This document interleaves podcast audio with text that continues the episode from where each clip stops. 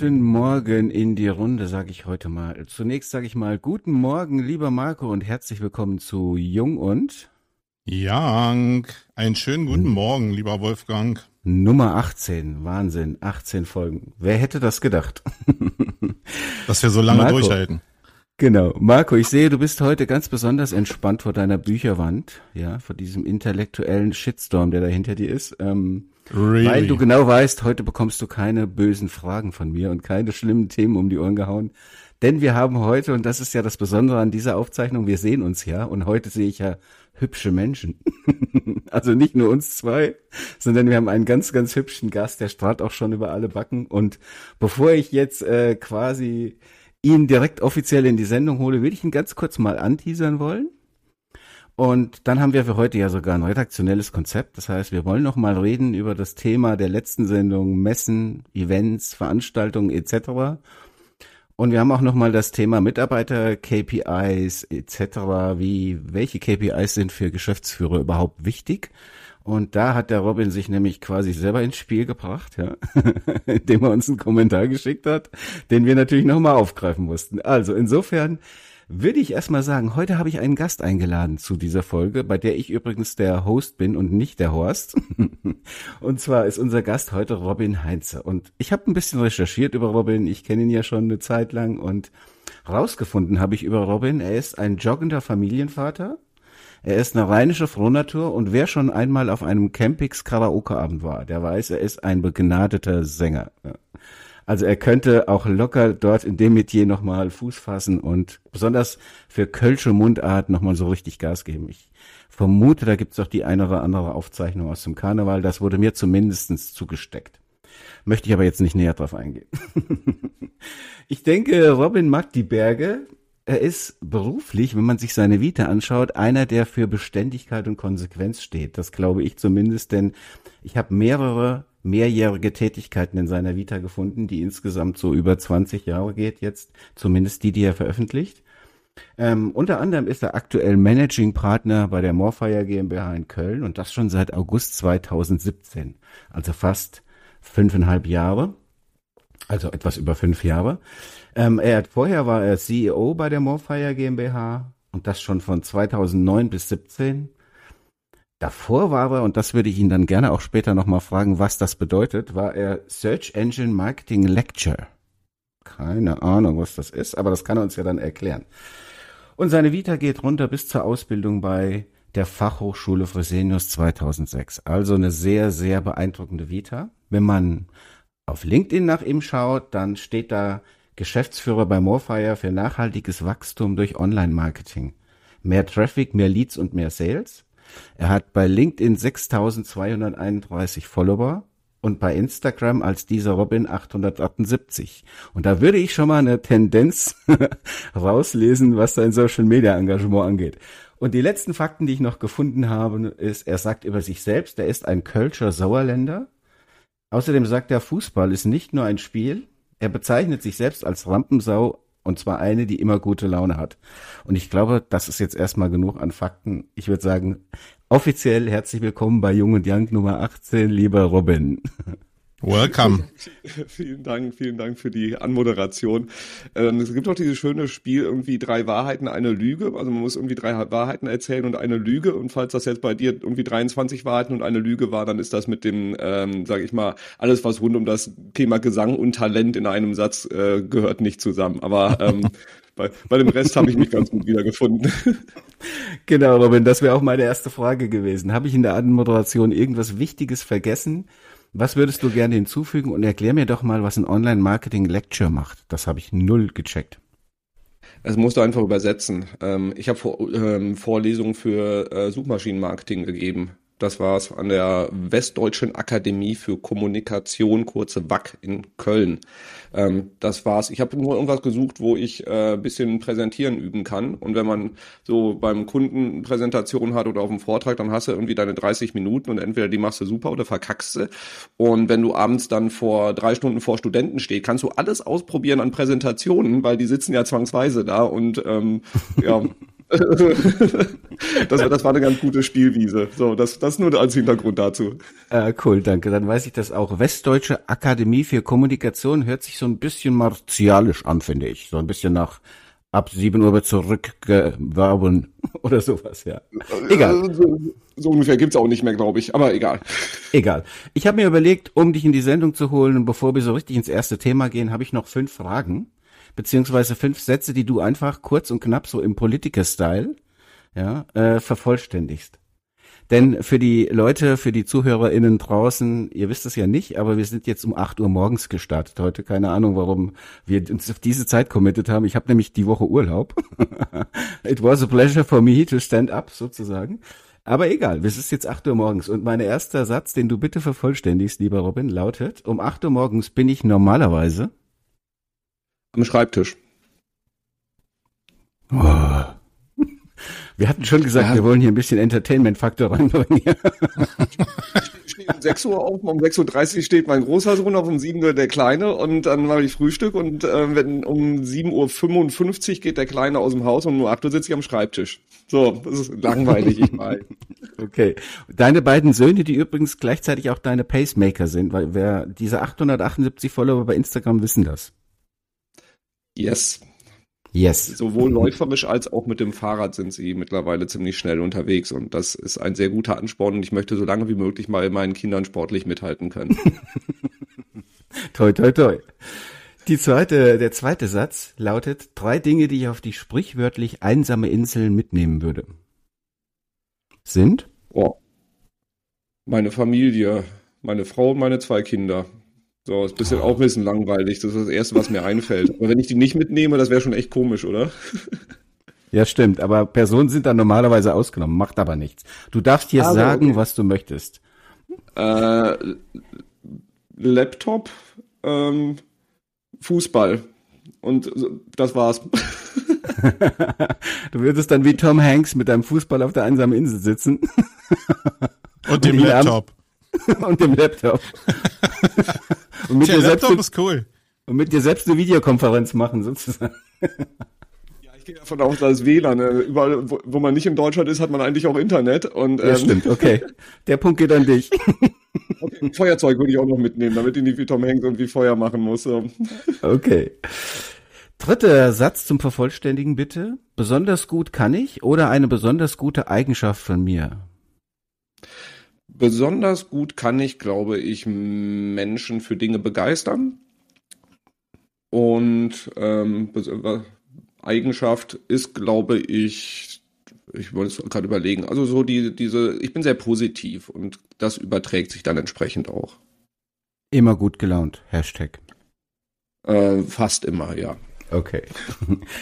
Analog dazu die vierte und dann der vorletzte Satz, bevor wir in, die ersten, in den ersten Themenbereich gehen. Der vierte Satz lautet, besonders schlecht kann ich oder eine sehr schlechte Eigenschaft von mir. Ich bin kein sehr gründlicher Mensch. Also wenn es irgendwie richtig, richtig viel Tiefgang äh, sein soll, also wie so ein Olaf Kopp eine Recherche oder einen Blogartikel macht, äh, also ich äh, würde mich dann wahrscheinlich nach 30 Minuten Recherche und äh, Einarbeitung in Themen schon so dermaßen langweilen, dass ich dann das nächste mache. Also ich bin, äh, auch wenn meine Vita anders aussieht, bin ich, sage ich mal, ein sehr ähm, sprunghafter Mensch an vielen Stellen und dementsprechend ähm, ist Tiefgang, ähm, was, was irgendwie so thematische Sachen angeht, nicht unbedingt mein Steckenpferd. Jetzt haben wir Folge 18 von Jung und Young und ich habe mir überlegt, schon so für mich intern, das weiß nicht mal der Marco, wann werden wir es schaffen, eine Ausgabe zu machen ohne Olaf Kopp? Denn Marco Young und Olaf Kopp, die sind ja beide thematisch sehr tief in den Themen drin, ja, und die lieben sich abgöttisch. Es gibt keine Folge, in der Marco nicht Grüße an Olaf rausschickt und das machen wir natürlich auch.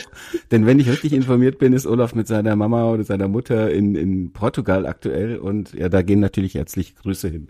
Ja, und Dann, die fünfte. Ähm dann kommt jetzt auch einmal ausnahmsweise dann schöne Grüße von mir an Olaf. Natürlich.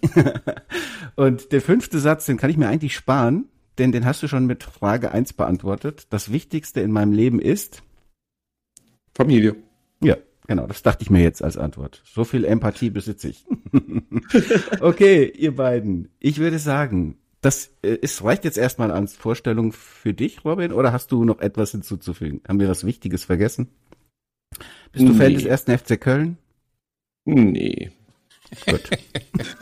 Das ist auch gut. Sorry für die Frage. Sympathisant, aber mir auch nicht.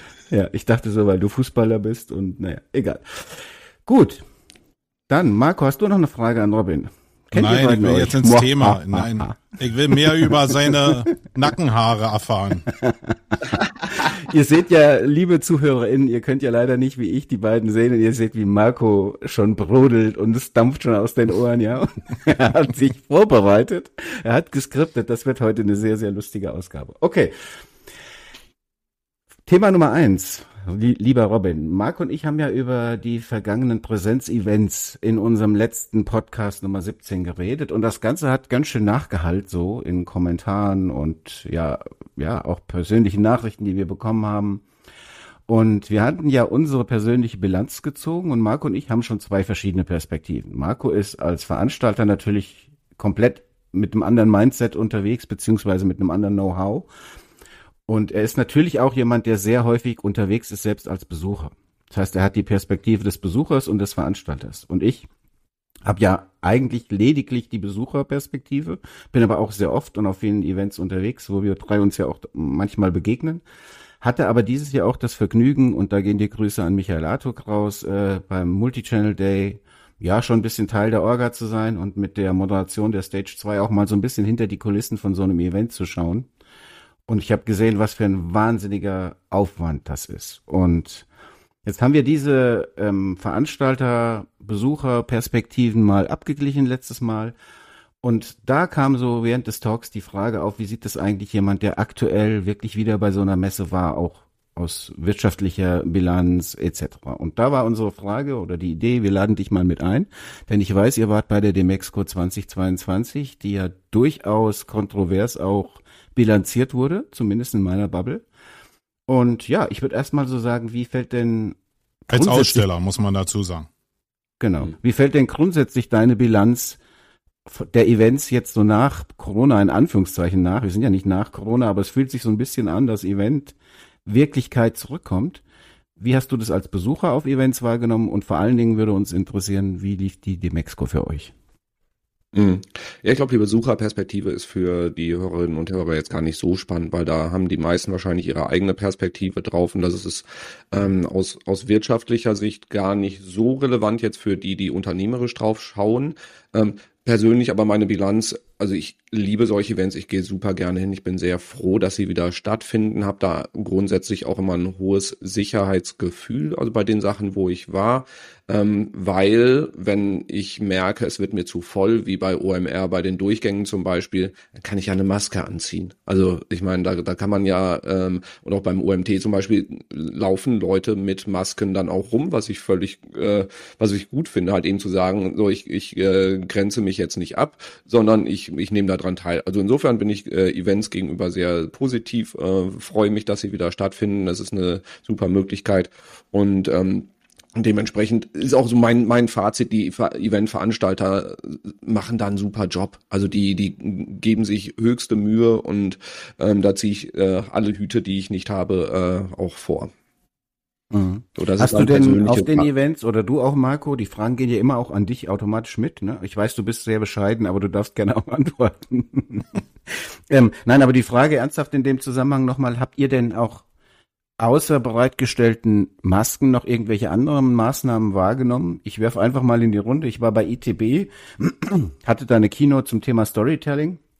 Das war am 28. September. Und da wurden alle Teilnehmer, inklusive der Referenten, Staff etc., jeden Morgen getestet. Es war ein Zweitages-Event. An beiden Tagen wurde getestet. Das habe ich so eigentlich über das gesamte Jahr nirgendwo wahrgenommen. Nur eben bei diesem einen Event. Und wie war das bei euch? Also werden nur noch Masken hingestellt, in Anführungszeichen nur noch? Oder gibt es tatsächlich noch andere Dinge? Also, dass man irgendwie testen muss, habe ich jetzt nicht in Erinnerung, aber ich teste mich selber immer, bevor ich hingehe, weil ähm, ich weiß, dass ich mich dann beim, spätestens beim Essen oder an irgendwie Kaffeepause stehe ich enger mit Leuten auch mehr als fünf Minuten zusammen und ähm, ja, ich, ich will nichts verbreiten, wenn ich Mist habe, äh, so in mir. Und dementsprechend ähm, teste ich mich, aber ansonsten weitere Maßnahmen habe ich jetzt irgendwie nicht wahrgenommen. Also klar, ähm, Desinfektionsmittel etc., aber ansonsten nichts, nichts Gravierendes. Mhm. Marco, so mit Blick auf die Campings nächstes Jahr, wie, wie bereitet ihr euch da vor aktuell? Indem man Masken bereitstellt, ein Sicherheitskonzept aushängt und die Leute darauf hinweist oder wie plant man sowas jetzt? Na, Robin hat ja schon ein bisschen ähm, das angesprochen. Er hat gesagt, wenn es zu eng wird, wie auf der OMR, dann zieht er die Maske auf. Ich glaube, jeder, der mal bei den Events war, der weiß, dass das sozial ein ziemlicher Pain ist, irgendwie diese Entscheidung zu treffen, wann setze ich sie denn jetzt wirklich auf. Ähm, es ist irgendwie komisch, weil du stehst die ganze Zeit mit Leuten zusammen, redest, und irgendwann wird's dir persönlich zu eng und dann setzt du sie trotzdem auf. Ich finde es extrem schwierig, auch wenn sich so Massen verdichten, weil irgendwie Türen sind oder irgendwelche anderen Ports sind auf Events. Und ähm, am, am Ende habe ich die Maske einfach dann doch nicht aufgesetzt, weil es irgendwie komisch war. Es fühlte sich an, gibt gar keinen Sinn dafür, weil grundsätzlich stehen wir ja sowieso in einem Raum, wo diese Viren verbreitet werden könnten. Ich glaube, wir sind übergegangen in einen Bereich von Eigenverantwortung und ich glaube, darauf läuft alles äh, bei den Veranstaltungen auch hinaus. Natürlich gibt es ein Restrisiko mit Long Covid, aber ich glaube, dass es so reduziert ist, dass es ja irgendwie überschaubar ist und den Rest kann man, wie Robin gesagt hat, mit selbst testen morgens, so wie wir im Büro uns ja auch morgens testen alle, wenn wir in Präsenz zusammenkommen, schon ganz gut regeln. Wir werden sicherlich Tests auch zur Verfügung stellen, damit sich vielleicht jeder auch nochmal testen kann am Eingang. Aber wir werden hier nicht mit Bändchen arbeiten und dann irgendwie die Gruppen wieder gegeneinander ausspielen, weil ich glaube, das haben wir jetzt mit der Impfpflicht, glaube ich, auch gut gelernt, dass wir da auch Fehler gemacht haben. Also ich auch in meiner Einstellung der Impfung gegenüber. Ähm, und also ein schwieriges Thema, weil die Leute, es gibt immer noch einen Kreis von Leuten, die, die da sehr stark betroffen sind. Aber irgendwann muss dieses Thema auch verantwortungsvoll weitergehen, glaube ich. Und so sehe ich das bei allen Veranstaltungen mittlerweile. Hm. Hm. Ja, dann haben wir ja jetzt eigentlich auch einen ganz guten Bogen zur Demexco, denn das war ja, wenn ich richtig informiert bin, auch die letzte größere Präsenzveranstaltung, bei der Morfire war. Und äh, in der letzten Ausgabe haben Marc und ich ja so ein bisschen drüber philosophiert. Ähm, diese ich will es mal andersrum erklären. Es gab ja viel Feedback und viel Resümee zur Demexco und das ging von Peste Demexco aller Zeiten, wir hatten super Gespräche, bis zu, und das war die überwiegende Mehrheit in meinem Feed, sagte so gefühlt 50 Prozent weniger Besucher. Und da wir beide nur theoretisch drüber reden konnten, da wir beide auch nicht da waren, Marc und ich, war es halt super spannend zu sagen, ja, Robin, gib doch mal so viel Butter bei die Fische, wie du magst, aber ähm, wie waren denn so die KPIs von euch, das Gefühl und dein Fazit zu dem Mexiko als CEO von Morfire? Fangen wir mit dem Gefühl mal an. Du hast ja jetzt gesagt, ein Gefühl, KPIs und Fazit. Also Gefühl, erster Tag, sehr, sehr viel Traktion, viel los, wie es auch ähm, sonst immer war. Ich habe am ersten Tag auch den Stand eigentlich nur für zwei Vorträge, die ich gehalten habe, verlassen und deswegen kann ich auch so nicht einschätzen, was auf dem Rest der Messe los war. Aber wir waren am Stand quasi überbucht zum Teil. Also dass wirklich alle Kolleginnen und Kollegen, die bei uns am Stand waren, es waren ähm, irgendwo zwischen fünf und acht waren es eigentlich immer, zum Teil alle in Gesprächen, dass die Leute gestanden haben und gewartet haben, um mit uns sprechen zu können. Also kann man schon sagen, das fühlt sich erstmal sehr, sehr gut an, bis auf den Punkt, dass da Leute stehen, mit uns sprechen wollten keiner hat gerade Zeit für sie. Das fühlt sich dann schon wieder doof an. Ähm, mein Eindruck war, dass die ähm, Traktion an den Ständen extrem ungleich verteilt war. Also es gab Stände auch bei uns in der unmittelbaren Nachbarschaft, da war nichts los. Also die Leute haben da irgendwie gesessen und ihre E-Mails beantwortet, weil da nichts zu tun war. Und bei uns ist es halt aus allen Nähten geplatzt. Ähm, zweiter Tag hatte ich dann nochmal Zeit, ein bisschen rumzugehen. Und zweiter Tag, die Mexiko ist immer ein bisschen mau. Ähm, und ja, der Eindruck, also bei uns bis mittags am Stand war es super. Ab nachmittags dann ähm, ja, konnten wir hätten auch in der Halle Fußball spielen können. Also da war dann auch echt nichts mehr los. Da sind die Leute nur vorbeigekommen, die einfach keine Zeit bisher gehabt hatten und einfach ein bisschen schnacken wollten. Ähm, es ist aber das gleiche Bild wie immer von der Demexco. Ähm, an, also das kennen wir einfach, weil die Leute am zweiten Tag verkatert sind und dann einfach ab mittags können sie nichts mehr. So, und, ähm, an, ansonsten war das Fazit, also die, der, der Eindruck auch, ja, es ist weniger los, sie ist kleiner geworden, die Messe. Ja, es gab mehr Freiflächen, mehr Flächen für Food Courts etc., ähm, was schon ein guter Eindruck ist. Und ich hatte halt eben auch noch mit jemandem von der Köln-Messe gesprochen, der halt eben da auch so ein ähm, bisschen mehr Einblicke hatte und er sagt halt eben, es sind viele der großen Aussteller, die kleinere Standflächen gebucht haben. So, also ähm, es war, ich weiß nicht, ob die Anzahl der Aussteller irgendwie weniger war, aber die großen haben weniger gebucht. Ein paar sehr große waren auch gar nicht erst da. Ich glaube zum Beispiel ein Adobe war gar nicht da, weil man auch sagt, okay, spannend. Also vielleicht sage ich jetzt ja was falsch, aber irgendwer von diesen wirklich ganz, ganz, ganz großen war gar nicht vor Ort, was was natürlich schon eine ähm, interessante Entwicklung ist, sagen wir mal so. Also das so vom, vom ersten Eindruck her. Also bei uns am Stand, wir konnten uns wirklich nicht über Langeweile beschweren. Ich hatte am äh, Ende des ersten Tages war die Stimme schon fall, äh, fast weg und dementsprechend bin ich da sehr, sehr happy drüber. Ähm, Thema, Hast du Karaoke gesungen? Äh, so ähnlich. Das, das wäre eine sch äh, schöne Erklärung gewesen, aber nee, sie hatte zum Glück wirtschaftlich positivere äh, Einflüsse, sagen wir mal so. Nee, es waren wirklich da, äh, extrem viele gute Gespräche. Es waren auch die, die üblichen Verdächtigen da. Also wenn du dann halt eben schon merkst, da sind, stehen irgendwie Leute bei dir vorm Stand, drücken sich da so ein bisschen rum, ähm, nehmen irgendwie eine Broschüre von dir alibimäßig in die Hand, blättern da so ein bisschen drin, gucken aber gar nicht wirklich rein und kommen dann an Stand und fangen an, dich äh, auf Englisch anzusprechen, haben aber eine deutsche Broschüre in der Hand, weißt du schon, die interessieren sich null für das, was äh, du tust und dann kommen Fragen. So, ähm, so, ich bin total neugierig, was macht ihr Leute eigentlich? Dann denke ich so, okay, welches Tool möchtest du mir gerade verkaufen? Das sind so die, die üblichen Verdächtigen dann, ähm, die aus irgendwelchen arabischen oder asiatischen Ländern kommen und uns noch irgendwie Links oder Softwareentwickler verkaufen wollen. Die gibt's auch nach wie vor noch. Also das heißt, irgendwie, mhm. sagen wir, ein Drittel bis Hälfte der Leute, die an den Stand kommen, wollen die eigentlich was verkaufen. Da haben wir eben auch dem ganzen Team schon vorher beigebracht, welche, mit welchen Sätzen man diese Leute elegant wieder los wird, weil sie einfach nur dann eine Zeit rauben und wir zahlen ja nicht Geld dafür, damit Leute uns was verkaufen. Ist, ähm, relativ simpel. Ähm, und ansonsten waren wirklich super viele sehr interessierte Unternehmen da. Und wir haben ja auch den Abgleich zur OMR, wo wir im äh, Mai auch als Aussteller waren. Und das ist immer das, womit die Demexco auch wirbt. Ähm, so Thema Qualität der Besucher, mehr Entscheider im SC-Level etc. Ähm, können wir tatsächlich auch bestätigen. Vielleicht nicht in der Intensität, wie die Demexco das gerne hätte, aber das ähm, ist ja auch relativ. Also das heißt, die Qualität der Gespräche, das Entscheiderlevel war deutlich höher als bei OMR. Können wir so als Fazit sagen.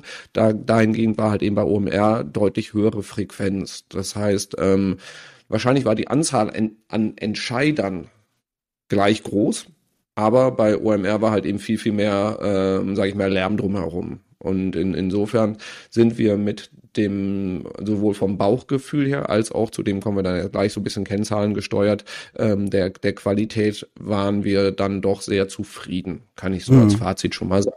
Mhm. Also ich habe ja keine Ahnung, ich habe noch nie einen Stand bei ähm, so einem Event zu verantworten gehabt. Zwar für Kunden haben wir schon. Was kostet denn äh, so ein Stand, Robin? Sag doch mal kurz, was ihr bezahlt habt. Es kommt drauf an, was der kostet. Also ich kann dir sagen, was wir bezahlt haben. Wir haben äh, das war, wir hatten, also Einordnung, wir haben keinen eigenen Stand gebaut, sondern wir hatten so einen Systemstand in der World of Agencies, also wo ganz viele Agenturen einfach waren.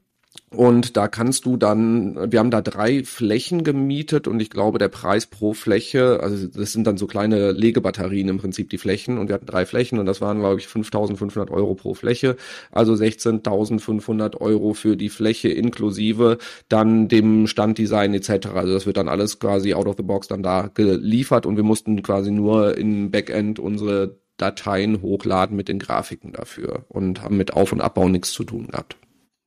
Mhm. Also das ist ja doch nicht so nicht so immens, wie ich dachte, muss ich ehrlich sagen. Ich kenne ja eure Fläche, ich war jetzt dieses Jahr nicht da, aber wir haben uns ja auch schon bei euch am Stand gesehen und das war ja schon relativ groß immer.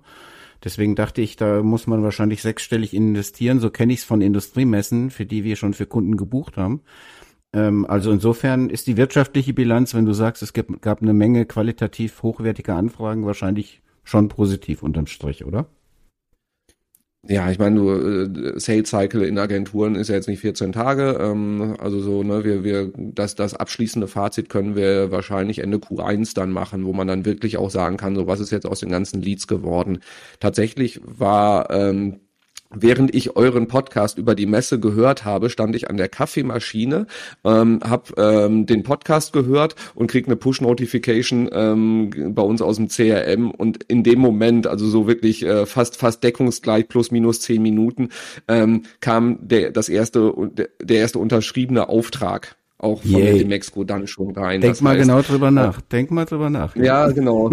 es gibt keine Correlation isn't causation, ne? Aber ähm, das, das heißt, der, der Umsatz, ähm, das, das dauert immer eine gewisse mhm. Zeit. So, Im Vergleich auch zur OMR war das Zeitfenster, in dem die Demexco liegt, deutlich besser für uns Agenturen, weil ich weiß, also bei uns gibt's immer so ein Jahresendgeschäft, das heißt so in Q4 ähm, kommt sehr, sehr viel an Anfragen, konkrete Anfragen, Leads und Deals rein, einfach weil die Unternehmen September, Oktober, November die Jahresplanung für das nächste Jahr machen und da ist halt eben auch Agenturentscheidungen sind da auch ein relevanter Faktor, deswegen ist das Zeitfenster September nach den Sommerferien definitiv ein gutes, wohingegen die OMR mit, ähm, ich weiß nicht, Mitte, äh, Mitte Mai irgendwann ähm, halt gut, jetzt auch noch durch externe Effekte, voll in ein schlechtes Zeitfenster reingegangen ist. In NRW haben die Sommerferien Ende Juni angefangen, plus ähm, da ist halt eben dann diese Themen äh, Krieg in der Ukraine eskaliert weiter, plus äh, Inflation und, und ähm, Gaspreisexplosion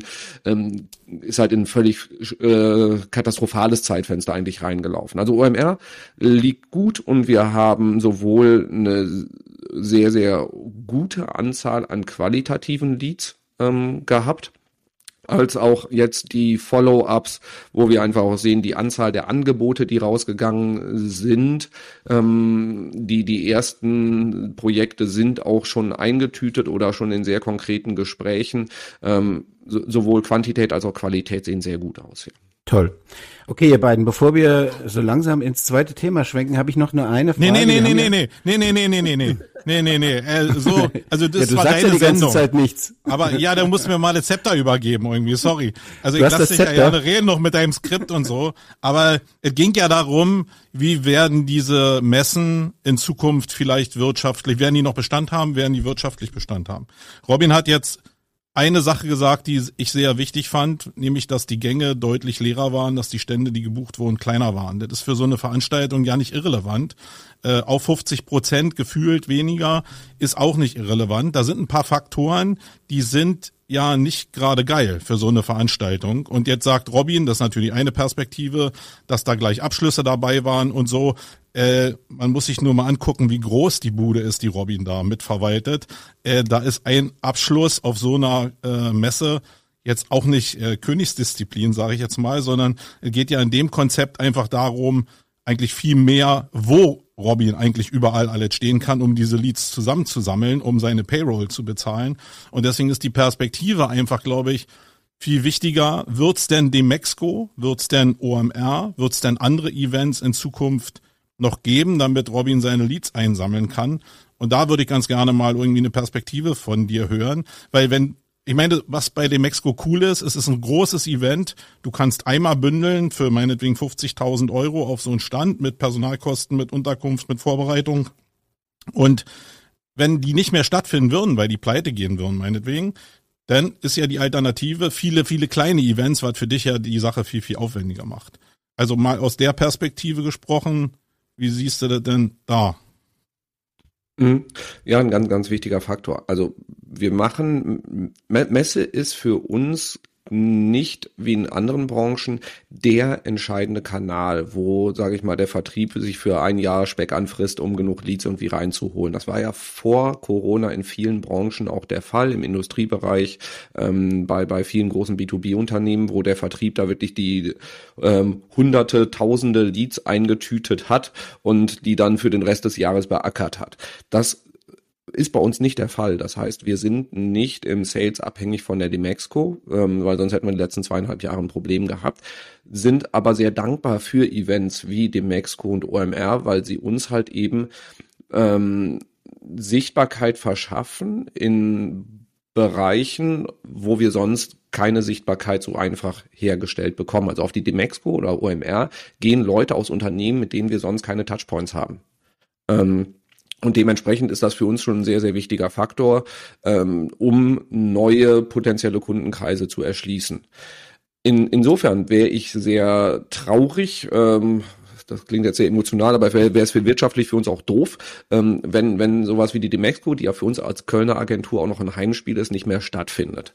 Ähm, die das Gefühl, dass weniger auf den Gängen los war, kann ich für den ersten Tag jetzt nicht unbedingt teilen. Also das, ich habe das auch von mehreren Leuten wahrgenommen, aber ich glaube, das wirkte nur dadurch so, dass die Messe an sich ähm, abgespeckt war und dann man halt irgendwie auch das Gefühl hatte, auf den Flächen war irgendwie die Flächen sind weniger bespielt worden, die Stände waren kleiner und dadurch dann die Gänge irgendwie größer, weil ähm, die offiziellen Zahlen der Demexco, ich weiß auch nicht immer, wie man denen trauen kann, sprechen eine andere Sprache. Ich glaube, die waren auf dem gleichen Level wie im äh, vor Corona ähm, war halt deutlich kleiner als OMR. Vielleicht war, ist das halt eben auch was, was den Eindruck, irgendwie, wenn OMR hat den Anker halt eben sehr, sehr hoch gesetzt und dann wirkt die Demexco dagegen schon fast provinziell, ähm, was aber aus unserer Sicht jetzt kein, nicht verkehrt ist. Also ich gehe davon aus, dass es die Demexco im nächsten Jahr noch geben wird und also diesen Abgesang so, hey, das sieht jetzt aus wie die letzte Cebit hier, ähm, kann ich überhaupt nicht bestätigen. Habe ich von mehreren Leuten gehört.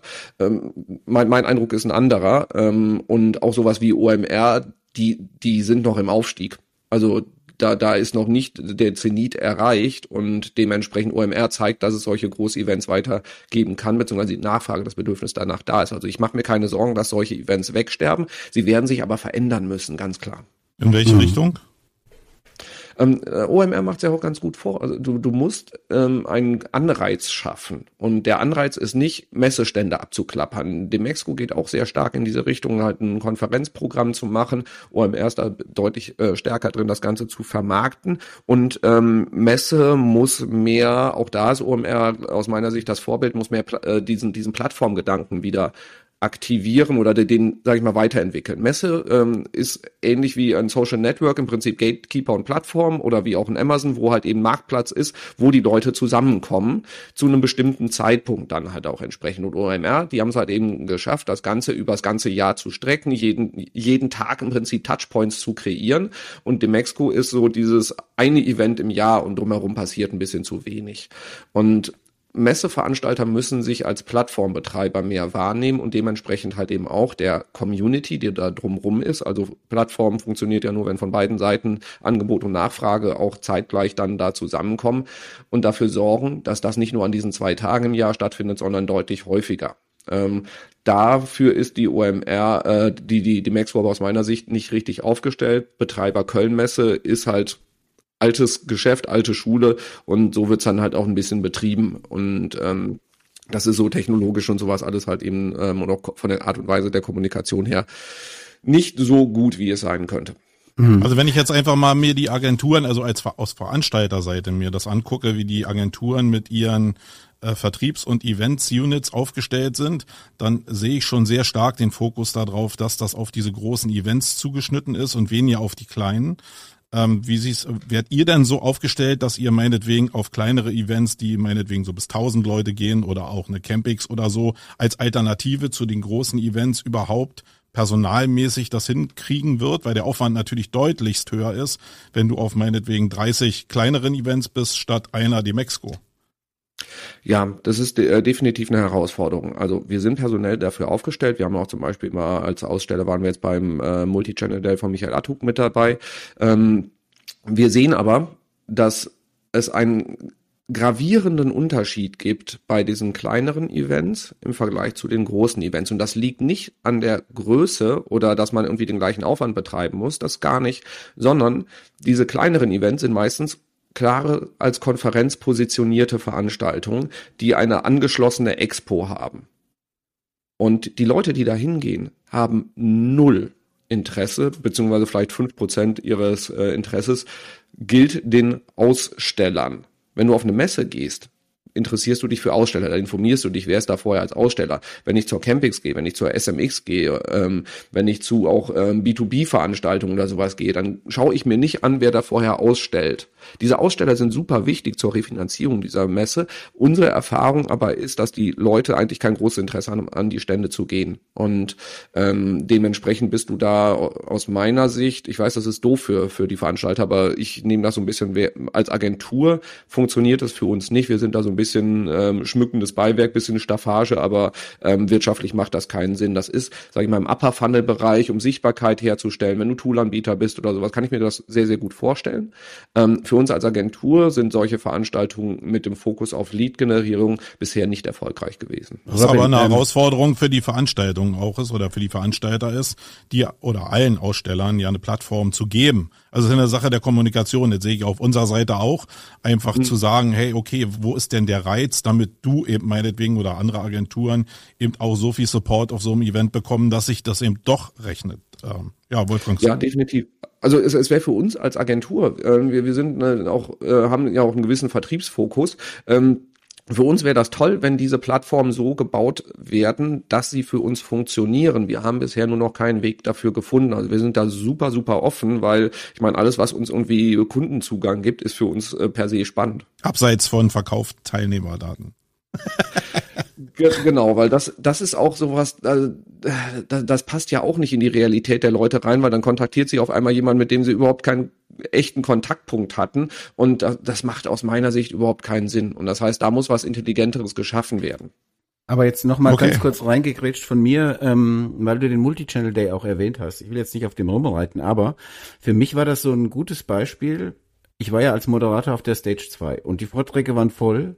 Wirklich, also ich glaube, der, der Raum war 90 Prozent der Zeit voll oder übervoll. Ähm, und ich habe auch mit einigen Ausstellern gesprochen und da waren ja mehr als 100 kleine Stände, also so Roll-up und irgendwie ein, eine Stand-up-Theke oder irgend sowas, ja. Und mh, mm, für mich war das so eine Art Hybridveranstaltung. Ich war relativ überrascht darüber, dass fast 100 Aussteller in dieser ähm, Arena da waren, im Stadion in Köln.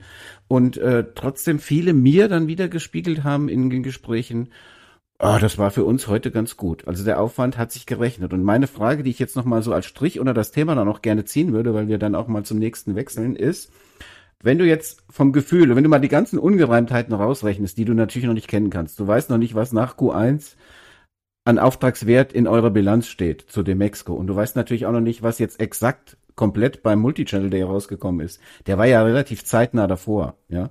Ähm, aber trotzdem, vom Gefühl her würdest du sagen, ist die effektivere, wirtschaftlich rentablere Variante die Großveranstaltung oder sagst du auch so ein Hybrid-Event macht Sinn? Denn die Frage zielte ja letztlich darauf ab, und das war auch die letzte, die ich dann eben stellen wollte, wo geht's denn hin in Zukunft? Das ist ja eigentlich die Frage, ne? Und da ist eben mhm. deine äh, Sicht als Veranstalter beziehungsweise als Aussteller sehr, sehr spannend.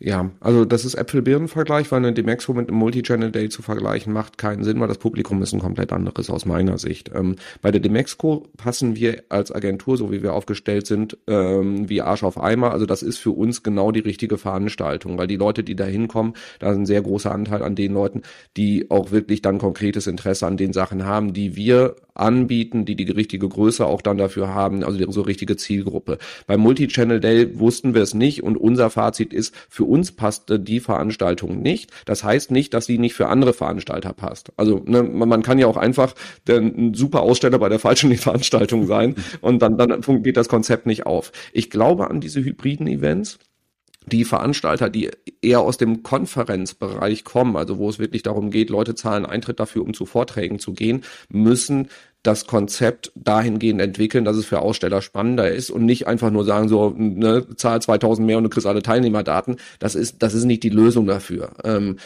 ich glaube an diese hybriden Events. Ich gehe davon aus, dass wir da welche testen werden. Der Multi-Channel Day war nicht des Rätsels Lösung. Ähm, ich glaube, wenn wir mit dem gleichen Konzept, wie wir den bespielt haben, auf einer Veranstaltung wäre, wo das Publikum besser zu dem passt, was wir anbieten, dann kann das Ganze Spaß machen. Also ich glaube sowohl an die großen Events, die werden es ähm, schwer haben, wenn sie sich nicht weiterentwickeln. Ähm, als auch ähm, an diese kleineren Veranstaltungen, wenn sie ein Konzept schaffen, was nicht Konferenz mit bisschen Staffage ist, sondern eine, eine schöne Mixtur aus, ich mache ein Angebot, wo die Leute auch im Vorfeld wissen, dass da spannende Sachen an den Ständen sind und nicht, ach guck mal, da sind auch Stände. Also, so, weil das ist, das ist bisher mein Eindruck. Das ist jetzt kein, kein, kein Vorwurf an die Aus, äh, an die Veranstalter, weil ich glaube, so, so, so eine Konferenz zu veranstalten, das ist schon genug Aufwand, da muss man man jetzt nicht noch äh, ein zusätzliches Konzept für eine Expo sich noch ans Bein binden, wenn es nicht notwendig ist. Und ich glaube, es wird notwendig, um die Refinanzierung von Veranstaltungen perspektivisch sicherzustellen. Ja, cool. Finde ich ein cooles Fazit, weil ehrlich gesagt deckt sich auch ein bisschen mit meinem Eindruck. Also sowohl von der Köln-Messe, bei der ich ja zur Eisenbahnmesse war und auch als Speaker im E-Commerce-Bereich da unterwegs war. Und dort waren einige Kunden, die Hardwaren verkaufen von uns und die haben ähnlich bilanziert wie du. Übrigens noch ein Satz von mir, Marco, dann darfst du gern auch noch ein Fazit dazu sagen, aber noch ein Satz von mir. Ähm, ich hatte so den Eindruck, und das kam bei dir auch ein bisschen raus, dass eine Sache deutlich nachgelassen hat, nämlich diese Mehrtagesbesuche.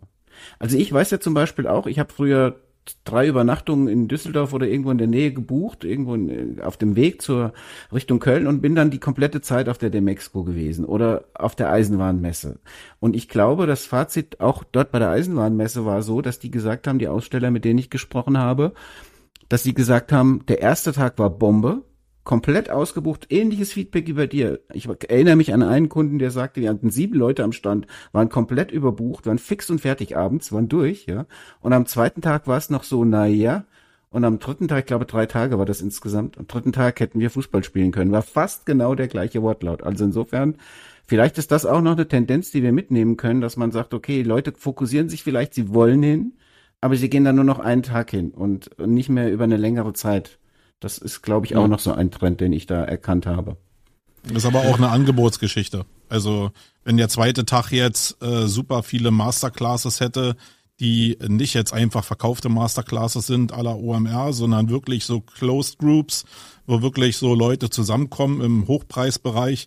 Äh, da möchte ich mal sehen, dass da nicht dann Leute an, in, in den Bereichen auch noch da sind. Ich glaube, da würden die das ein oder andere Abendevent auslassen, um am nächsten Tag den geilen Scheiß zu hören, den wirklich geilen Scheiß und nicht die Konferenzgeschichten. Also ist eine Angebotsgeschichte und beide beide Seiten müssen sich bewegen. Ich glaube, das ist die Quintessenz. Nur eine Frage noch, Robin. Glaubst du, nächstes Jahr die Mexiko findet statt? Ja. Okay. Mhm, weiter. Super. Ja, dann Olle, sind wir, zieh durch sind wir zeitlich ein bisschen drüber wie immer bei uns, Marco. Egal. Aber das macht gar nichts. Wir gehen jetzt mal in den zweiten Themenbereich von heute.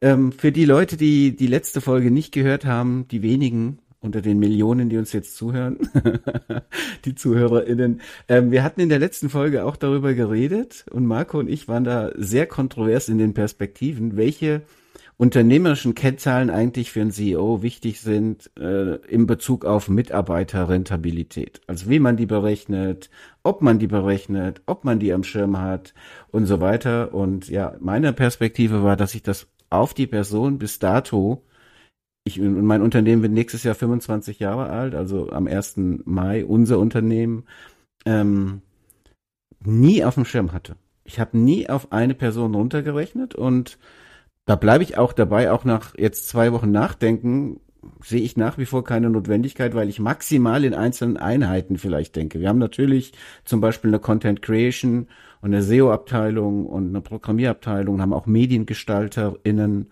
Ähm, also insofern, da schaue ich natürlich schon nach, wie entwickelt sich die Einheit, diese Unit, aber ich gucke nie auf den einzelnen Menschen und das war eine komplett andere Perspektive, die Marco hatte. Und das war sehr spannend, darüber zu reden, weil wir auch viel Feedback bekommen haben. Unter anderem. Und, und jetzt und Nackenhaare. Äh, unter anderem kommt jetzt unser Gast ins Spiel. Der singende, die singende Kölner Frohnatur. Mit qualitativen also in Q1 23. ja.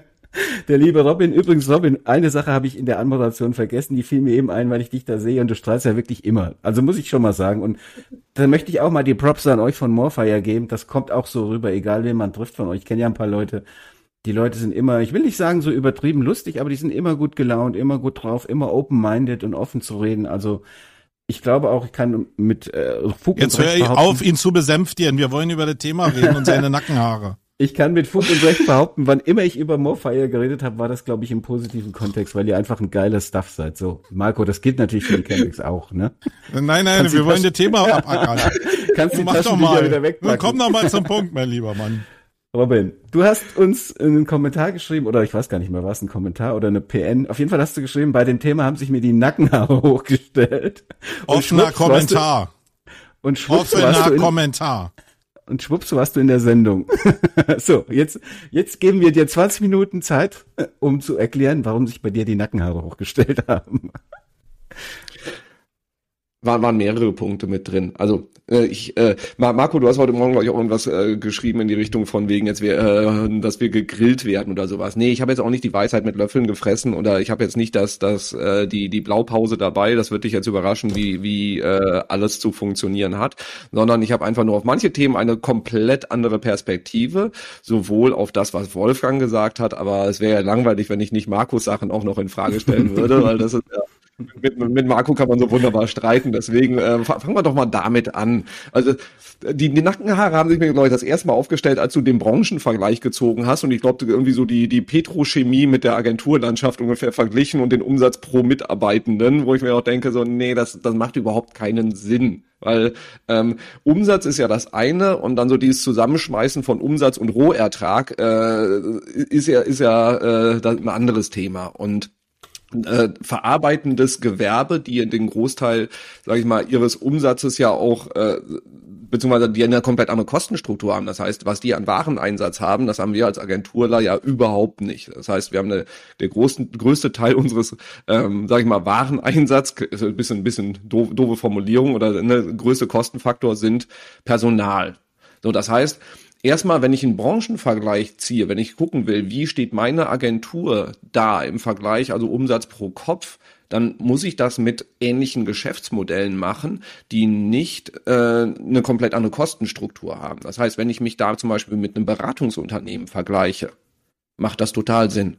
Also da auch einen Branchenvergleich zu machen. So, was ist der durchschnittliche Pro-Kopf-Umsatz in einer Agentur? Und da auch ganz wichtig, nicht den Umsatz nehmen, sondern den, den, den Rohertrag. Das heißt, alles, was ich zum Beispiel an Mediakosten irgendwie weiter berechne, muss ich ja erstmal rausnehmen, weil Umsatz kann ich mir auch kaufen. Wenn ich einfach sage, hey, alle Google Ads-Konten und alle Meta äh, äh, laufen über meine Kreditkarte und ich berechne das weiter, dann ist mein Umsatz auf einmal deutlich höher hat aber nichts mit meiner wirtschaftlichen äh, Potenz zu tun, sondern es ist einfach nur gekaufter Umsatz dann im Endeffekt. Also Rohertrag nehmen und den vergleichen mit dem ähm, pro Kopf ähm, Rohertrag von vergleichbaren Branchen. Also ich würde zum Beispiel naheliegend ist Beratung. Also Beratungsbuden, die auch im Endeffekt eine Kernressource haben, einen Kernrohstoff und das sind kluge Menschen. So, und das ist ja bei uns das gleiche Geschäftsmodell. Und dementsprechend da macht ein Vergleich, aber an zu sagen, ein VW oder eine Gazprom hat einen höheren Pro-Kopf-Umsatz als ein Morfire, ja, ist für mich ein Muster ohne Wert. Also de dementsprechend da erstmal, wenn ich Branchenvergleiche mache, bitte ähm, ver vernünftig abtrennen. Das, das war so der erste Punkt, wo ich dachte so, ouch. Also Umsatz, Rohertrag bitte auseinandernehmen und plus Vergleiche nur da, wo äh, Äpfel und Birnen, beziehungsweise das war nicht Apfel, Birnen, sondern das war ein Apfel mit einer Kartoffel eher oder so. Äh, da will ich gleich mal reingehen. Irgendwie, ich fand es sehr faszinierend nach dem Podcast zu sehen, dass fast 90 oder 100 Prozent, würde ich fast sagen, einschließlich deiner Person, Wolfgang, den Wert genauso reflektiert haben, wie Robin den reflektiert haben. Also eine ziemliche Unfähigkeit, muss ich jetzt mal ketzerisch sagen, einfach den Wert an sich zu beurteilen. Und nicht einfach jetzt wieder, also Robin, du hast jetzt ganz viele Werte, die unternehmerisch total sinnvoll sind, einfach mit dem Wert verbunden auch. Und darum ging's in der Annahme überhaupt gar nicht, sondern ging so. einfach darum zu gucken, ob ich nicht den Umsatz, den ich da erwirtschafte, im Vergleich zu anderen äh, äh, Arten von, von, von Geschäftsmodellen ob ich den nicht in irgendeiner Form vergleichen kann und ob ich nicht einfach mir auch im Vergleich mit anderen Agenturen vielleicht sagen kann, habe ich nicht einfach einen Wasserkopf in meiner Agentur? Also die, Grundlage ist ja eigentlich, dass so viele Leute, die jetzt nach Corona durch jetzt tiefes Wasser schon gegangen sind und ihre Hausaufgaben schon gemacht haben, weil sie mussten, also vielleicht im Vorgriff zu dem, was ihr vielleicht noch 2023 äh, hinkriegen müsst, dass die gesagt haben, ey, wir sind nur noch 50 Prozent Leute haben einen ähnlichen Umsatz und haben dieselbe Leistungsfähigkeit. Hat sich eigentlich gar nichts verändert.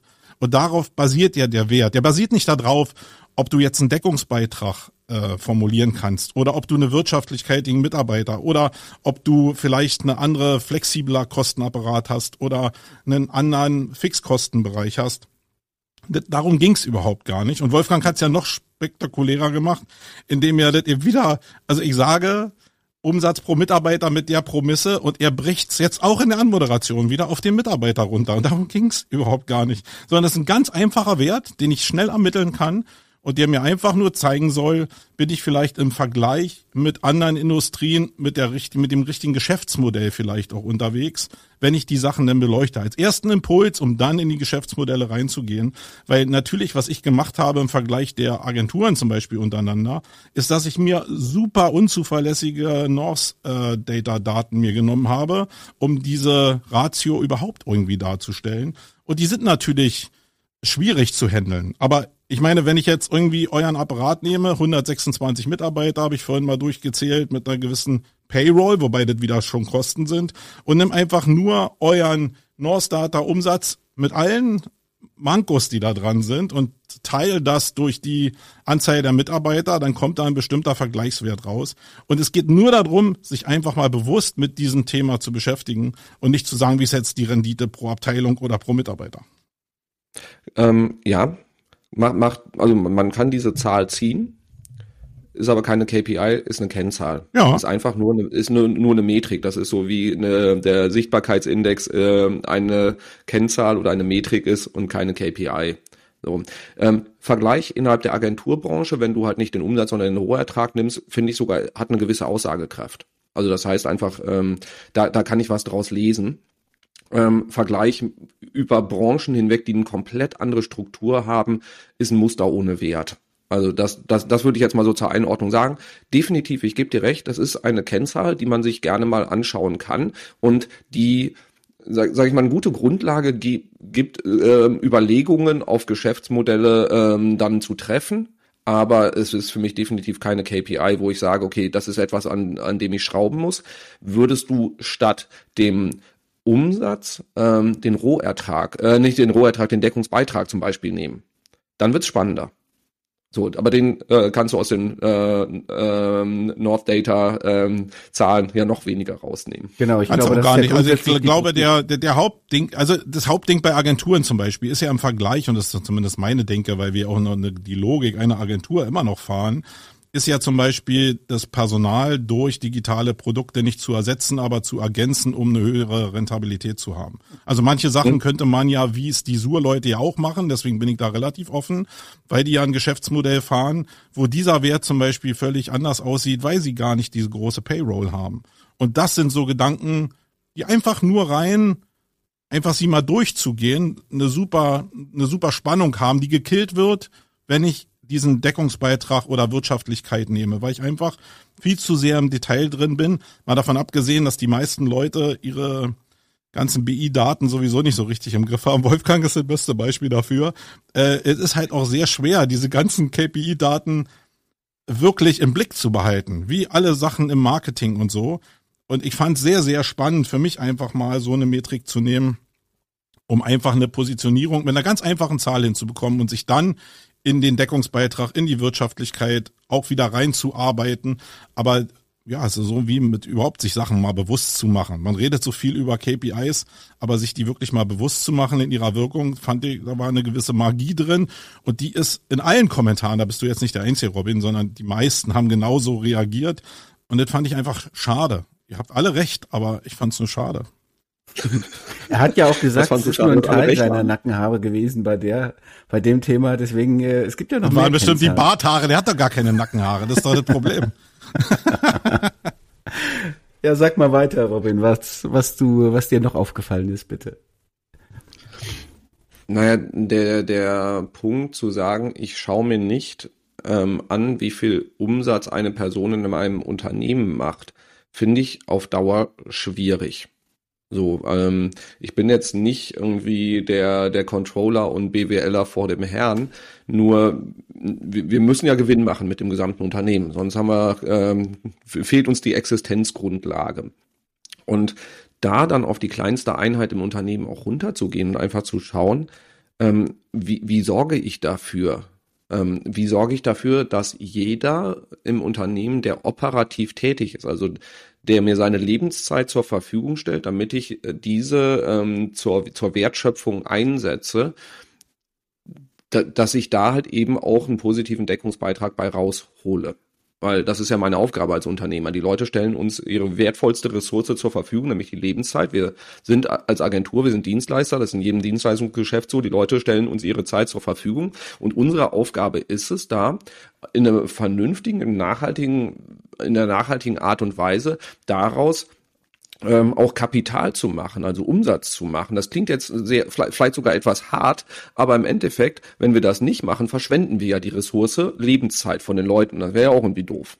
Ähm, beziehungsweise das wäre so, also das wäre fahrlässig. Also ich als Mitarbeitender äh, wäre da ziemlich angepisst, wenn wenn mein Chef sagt, ja, super, dass du hier acht Stunden gearbeitet hast. Ob wir damit jetzt irgendwie, wie, wie viel Geld wir damit verdienen, ob das überhaupt ganz für uns profitabel ist, boah, kann ich dir jetzt gar nicht sagen. Also ich, ich will ja auch irgendwie meinen Beitrag, meinen Mehrwert zur, zu diesem Unternehmen irgendwie auch beitragen. Die Leute suchen ja immer, ist ja ne, modern, äh, diese Sinnsuche. Und wenn ich noch nicht mal weiß, ob meine Arbeitszeit so sinnvoll eingesetzt wird, dass daraus irgendwie was Neues entsteht und jemand sagt, okay, ich habe eine Zahlungsbereitschaft dafür, also ich fände das irgendwie als, als Mitarbeitender doof. Und okay, da, da, da muss ich jetzt mal reinkrätschen, ja, weil du gesagt hast, auf Dauer. Also da würde ich jetzt einfach mal so ein bisschen äh, Silberrücken-Gehabe an den, auf den, an den Tag legen und würde mal sagen, meine Agentur wird nächstes Jahr 25 Jahre.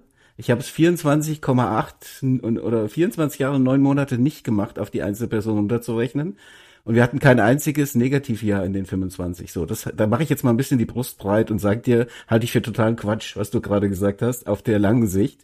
Äh, also nicht totaler Quatsch, das ist falsch, die falsche Formulierung, aber ich sehe es anders aus meiner Perspektive. Ähm, denn es hat auch erhebliche Nachteile. Und ich will dir auch mal eins sagen, wenn ein Mitarbeiter zu mir kommt und sagt, lieber Robin, lieber Wolfgang, lieber Marco, ich schenke dir meine Arbeitszeit, meine Lebenszeit, was verdienen wir denn damit? Wenn der mir die Frage stellt, dann will ich ihn gar nicht als Mitarbeiter, er, sie, es, ja, weil äh, jeder sollte an seinem Arbeitsplatz selbst ein Gefühl dafür bekommen, wie effizient er ist. Und da hängt es mir nicht davon ab. Also es sind ja, es ist ja per se, bei, per Jobbeschreibung schon so, dass ich sag jetzt mal in einem Unternehmen eine Telefonistin oder eine Rezeptionistin vermutlich weniger direkten Umsatz generiert oder Wirtschaftlichkeit, whatever, ja, Geld am Ende in der Bilanz produziert, wie auch immer wir das jetzt nennen wollen und welche Kennzahl wir da äh, reinziehen wollen. Das heißt, für mich ist eben maximal eine Einheit interessant. Rechnet die sich für das Unternehmen. Aber wenn ich jetzt sage, Mitarbeiter eins, Mitarbeiterin zwei, Mitarbeiter drei, du hast so und so viel Deckungsbeitrag erwirtschaftet, du so und so viel und du so und so viel bedeutet das für mich, wenn ich das auch noch kommuniziere zu denen, dass ich, dass die sich in der Vergleichbarkeitsschiene bewegen, wo natürlich einer dann irgendwann mal sagen könnte, ich verdiene doch hier die Kohle und du verdienst ja quasi we wesentlich weniger, wenn das transparent ist. Also ich kann das nachvollziehen, was du gesagt hast.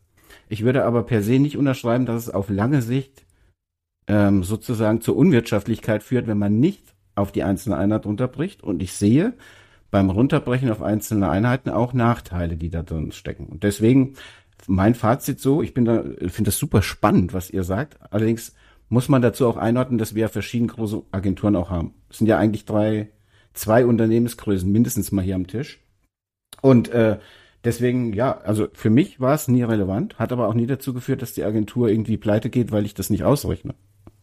Ich meine, bei Robin mhm. ist es ja am relevantesten. Ich muss ja sagen, dass diese genau. Betrachtungsweise sehr stark darauf gekommen ist, dass es ja einen sehr starken Drang da draußen gibt, über Personalanzahl und über Umsatz die Größe darzustellen, die Marktmacht darzustellen und auch als äh, Exit-Kandidat irgendwie dann äh, attraktiv zu sein. Und viele von den Leuten, die stark gewachsen sind, sind in den Bereichen halt total eskaliert. Das sagen ja auch viele große. Und die haben, weil es so komplex war, sich auf diese Einheit zumindest mal runter reduziert. Und da seid ihr natürlich anders, Robin, das weiß ich. Naja, ähm, genau, da hätte ich dir sonst jetzt, das hätte ich dir um die Ohren geschlagen, weil das ist 100% Spekulation, was du da äh, sagst. Denn Nee, für euch, ja, haben, aber nicht generell. Wir, wir, wir, würde ich jetzt auch nicht unterschreiben. Ähm, wir haben angefangen, uns den Pro-Kopf-Umsatz an, da, da haben wir angefangen, auch, auch Benchmarks festzulegen und damit angefangen zu arbeiten. Da waren wir zehn Leute. So. Ähm, und also ich würde jetzt mal andersrum sagen, Wolfgang, du existierst oder deine Agentur existiert seit 25 Jahren nicht, weil du dir die Zahlen nicht anschaust, sondern obwohl du sie dir nicht anschaust. Also so rum würde ich es jetzt einfach mal sagen. Also was lässt, Baum. Was, was, was, lässt du, was lässt du liegen, was die Leute hätten mehr erwirtschaften können, was du auch mehr an die Leute hättest ausschütten können, wenn du genauer hingeschaut hättest. Und es geht nicht darum, die Ressource Mensch auszuquetschen und sagen so, du bist jetzt hier ein reiner Umsatzlieferant, sondern wir, wir schauen uns das bei jedem einzelnen Mitarbeitenden an, bei allen, die operativ an Kundenprojekten arbeiten, dass die Kolleginnen im Backoffice, dass die Kolleginnen im HR keine Umsatzziele haben und wir nicht uns anschauen und sagen, du machst 0 Euro Umsatz, was bringst du uns eigentlich? Ähm, macht, also das, das, das liegt in der Natur der Sache. Ich bin als Geschäftsführer auch, der, ich bin der größte Wasserkopf, der da rumläuft. Also ich mache keinen Umsatz und ähm, ver verursache nur noch, noch äh, überproportional viele Kosten, weil ich auch noch mehr reise als die anderen. Ne? Also das, das muss man erstmal sagen. Alle Leute, die dafür da sind, damit ich ihre Zeit bestmöglich ähm, auch für Kundenprojekte einsetze. Da schauen wir genauer hin. Bei allen anderen, die haben ein Umsatzziel von 0 Euro. So bei allen, deren Zeit wir vermarkten, so, und das ist ja unsere Aufgabe als Agentur. Wir müssen die Zeit von den Leuten bestmöglich einsetzen, damit bei unseren Kunden tolle Projekte entstehen können und damit wir auch Geld damit verdienen, damit wir diesen ganzen, äh, ich mag das Wort Wasserkopf und ich mag das Wort Overhead und sonst was mag ich alles nicht, sondern damit wir dieses, diese gesamte Organisation funktionieren kann. So, das ist unsere Aufgabe, die Leute, die Deckungsbeitrag erwirtschaften, so einzusetzen, damit das ganze System, die ganze Organisation funktioniert und auch noch Gewinn ähm, entsteht, durch den wir ein äh, Puffer haben, um Wachstum zu machen oder um ähm, Substanz zu erhalten, um Weiterbildung zu machen etc. Also das, das ist unsere Aufgabe als Unternehmer. Und wenn dir das bisher gelungen ist durch, durch Zufall, dann ist das äh, völlig in Ordnung für dich. Aber mir wäre das definitiv zu riskant. Und ganz wichtig, mir geht es nicht darum, die Leute gegeneinander auszuspielen. Sagen, guck mal hier, ähm, ne, der, der Kollege da vorne im SEO, der macht 15.000 im Monat. Wieso machst du nur 7.500 im Monat? Ähm, ähm, dann sollte nämlich der, der, der eine Kollege, der weniger macht, dessen Aufgabe ist es dann zu sagen, so Robin, wie können wir es dann schaffen, dass ich auf das gleiche Level komme? Und wir vergleichen sie nicht eins zu eins, sagen, du kriegst mehr Kohle, weil du machst jetzt mehr Umsatz. Das ist ja auch Zufall ähm, und Glückssache, welche, an welchen Kundenprojekten du arbeitest. Manchmal hast du Glück, das ist ein Kundenprojekt, was sich brutal gut entwickelt, einfach weil die Marktsituation da ist und wir als Agentur ganz viel Cross- und Upsetting machen können. Und in anderen Bereichen ist es super schwierig. Deswegen, wir sagen nicht, es ist deine Schuld, wenn du irgendwie weniger machst als irgendwie der Kollege, aber wir sagen, schau bitte genauer hin, denn wir brauchen diesen Deckungsbeitrag und lass uns gemeinsam nach Lösungen suchen, wie wir dafür sorgen können, dass wir deine Zeit ähm, sag ich mal, ähm, wirtschaftlich sinnvoller einsetzen können und halt eben auch zu entdecken, da gibt es Projekte, wo ihr permanent irgendwie mehr liefern müsst, als bezahlt wird, dass auch die, ne, ich kann als Geschäftsführer kann da nicht draufschauen, ich krieg das nicht mit, aber die Kollegen merken ja, ähm, ich äh, arbeite da wahnsinnig viel dran, sehe, wie viel Umsatz der Kunde uns bringt, also sehe, was der bezahlt. Das ist, das ist ein Mismatch. Wir müssen da mit dem Kunden drüber reden oder ich muss weniger daran arbeiten. Also es geht wirklich um die Effizienz und um die Effektivität vom Einsatz der wichtigsten Ressource, die wir haben, nämlich die Zeit unserer Leute. So. Und wenn ich das nicht mache, dann finde ich das als aus unternehmerischer Sicht, als Geschäftsführer, finde ich das äh, schon ein sträfliches Wegschauen, wenn ich da nicht äh, gucke, gucke, wie ich die ähm, Zeit meiner Leute sinnvoll einsetze. Also insofern finde ich das, also ich als Mitarbeiter bei dir, Wolfgang, würde jetzt sagen, boah, zum Glück gibt's uns noch, ey. Würde keiner, würde keiner bei uns sagen, glaube ich. Könnte ich meine Hand für ins Feuer legen. Ich würde so, jetzt Stelle, wechseln wir das Thema, glaube ich. Würde an der Stelle, nee, nee, nee, nee, nee. so wie du das immer machst. Ich muss, ich muss dich, ich muss dich schützen. Nein, du musst mich gar nicht schützen. Ich komme mit Robin, ich glaube, da können wir sehr offen miteinander reden. Und übrigens, äh, eine Sache noch final dazu. Ich, ich nehme das, hört mir das alles an und dann ist es ja auch gut. Und äh, dafür sind wir ja auch hier in dem Podcast. Aber ich habe äh, zwei Anmerkungen dazu. Die eine ist, was ich merke jetzt wieder in diesem Dialog, ich glaube, wir drei finden das Gespräch jetzt so ziemlich spannend und interessant. Ich glaube, viele ZuhörerInnen vielleicht nicht mehr so, weil wir uns langsam auf eine Ebene begeben, wo es wirklich CEO-Themen sind oder, oder Entscheiderthemen sind. Und was ich immer wieder merke, und das vielleicht noch einfach mal so ein kleines Fazit und auch ein Wink in die Branche, ist, äh, dass es da ein Vakuum gibt. Also genau auf diesem, auf diesem Niveau ein Austausch stattzufinden hat, irgendwie, der aber nicht stattfindet. Zumindest nicht in meinem Universum. Es gibt immer wieder Gespräche, man weiß ja, welche Agentur mit welcher gut kann und so weiter untereinander.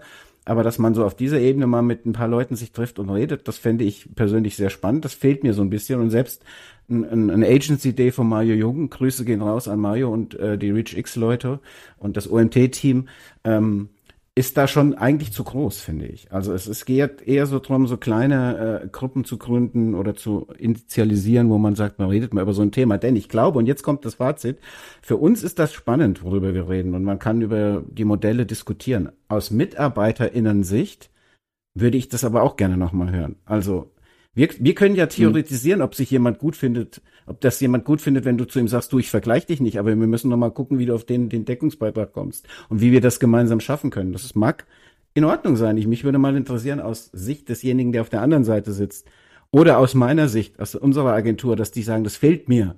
Könnte ja sein, dass die Leute kommen und sagen, du Wolfgang, das fehlt uns, was der Robin gesagt hat, stimmt. Und das finde ich in beide Richtungen spannend, da zu hören.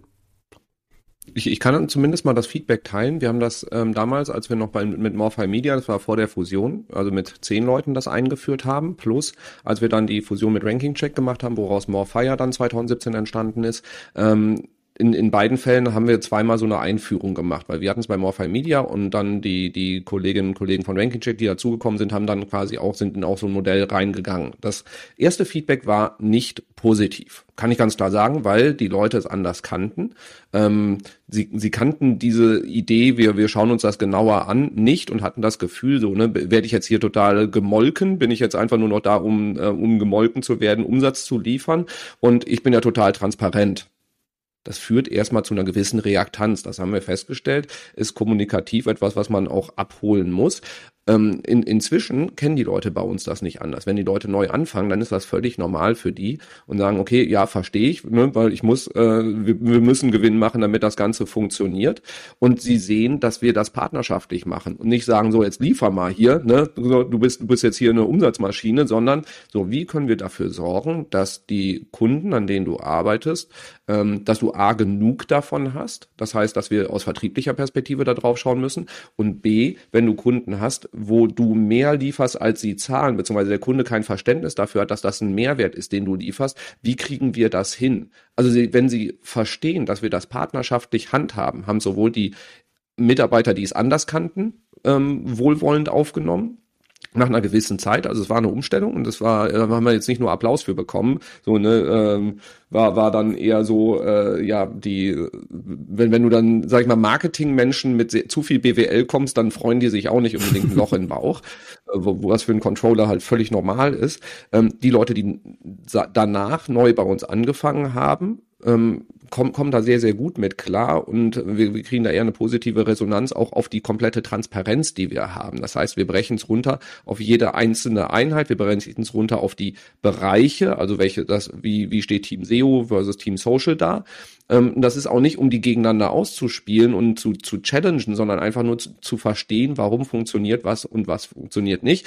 Und wir legen auch quartalsweise die gesamten Unternehmenszahlen offen und ähm, teilen, wie ist unser Umsatz, wie ist der Rohertrag, wie ist der Gewinn etc., damit die Leute einfach verstehen, wie ein Unternehmen funktioniert und ein bisschen diese BWL-Basics mittragen können, damit sie ihren bestmöglichen Anteil auch leisten können, damit diese gesamte Organisation, an der wir sehr viel Spaß haben, so funktioniert, wie sie funktioniert. Also das ist die Grundlage, damit wir so weitermachen können, wie wir bisher arbeiten. Und wir merken, dass die Leute Spaß dran haben, ihren Beitrag zu leisten, wohl wissend, dass sie auch äh, total happy wären, wenn sie nicht so tief ins Controlling mit rein müssten.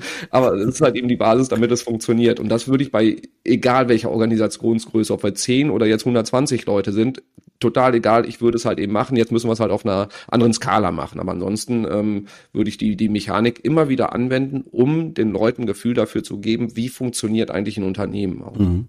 Ja, cool, coole Insights. Muss ich mal drüber nachdenken.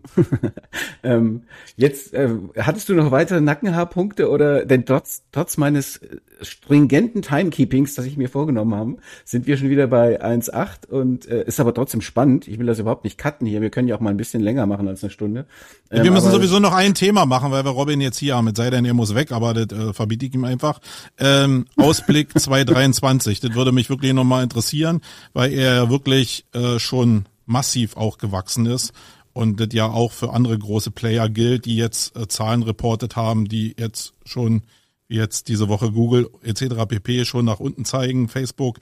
Ähm, wie siehst du da die, den, den Ausblick im Werbemarkt speziell jetzt? Mhm. Ja, sehr, sehr, sehr, sehr gemischt. Ähm, ich bin, bin ein positiver, ich bin ein optimistischer Mensch. Die aktuelle Phase macht mir das nicht immer nur leicht, das äh, so, so weiter dann auch ähm, ja, zu, zu, zu betrachten. Also wir, wir sehen, also so die Hälfte unserer Kunden sind B2Bler, die andere Hälfte E-Commercer.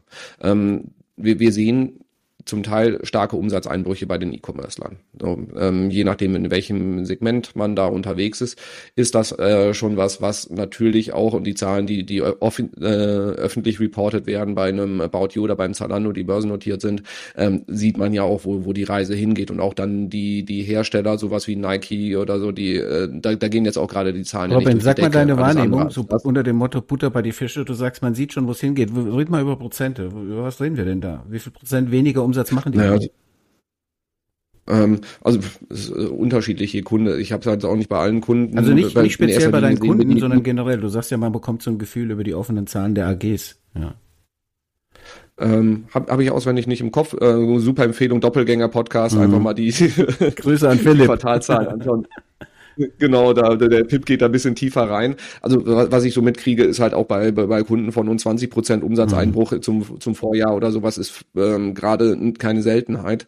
Also insofern ähm, macht das natürlich auch was mit den Unternehmen. Das, die haben die Lager voll, das heißt, wir werden da äh, jetzt wahrscheinlich dann sehr starke Rabattaktionen sehen, Rabatt äh, und, und die Leute äh, halten das Geld dann zusammen. Also die Portemonnaies werden jetzt gerade eher, eher schmaler als dicker und äh, dann, du hast eine starke Kaufzurückhaltung also ich sehe im E-Commerce, ähm, da, das Problem ist ähm, halt eben auch der, der Vorjahresvergleich. Wir hatten jetzt halt eben zweieinhalb Jahre ging wie auf Schienen alles irgendwie nach oben.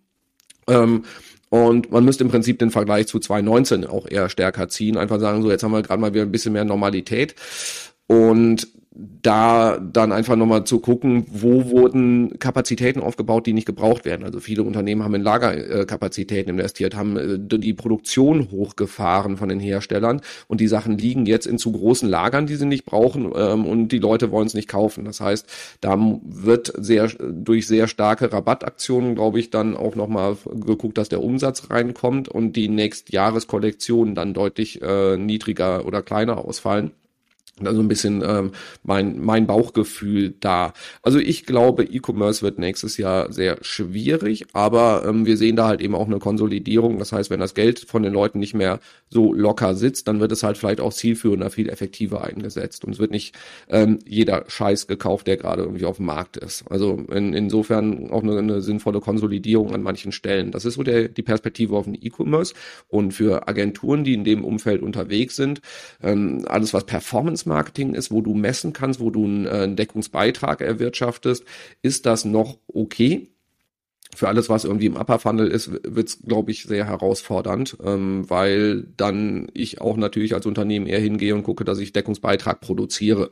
Das ist so meine Perspektive auf den E-Commerce. Also insofern als Performance-Marketing-Agentur noch okay. Also wir hatten auch da schon schönere Phasen, aber alles, was darüber hinausgeht, was in die, ähm, sagen wir, reine Brand und die Aktivierung geht, könnte herausfordernder werden. Wobei ich natürlich das Thema Brand für wahnsinnig wichtig in dieser Phase halte. Mhm. Du weißt ja, dass mein Lieblingsthema Storytelling ist und da geht es ja im Wesentlichen um Imagebildung und Branding.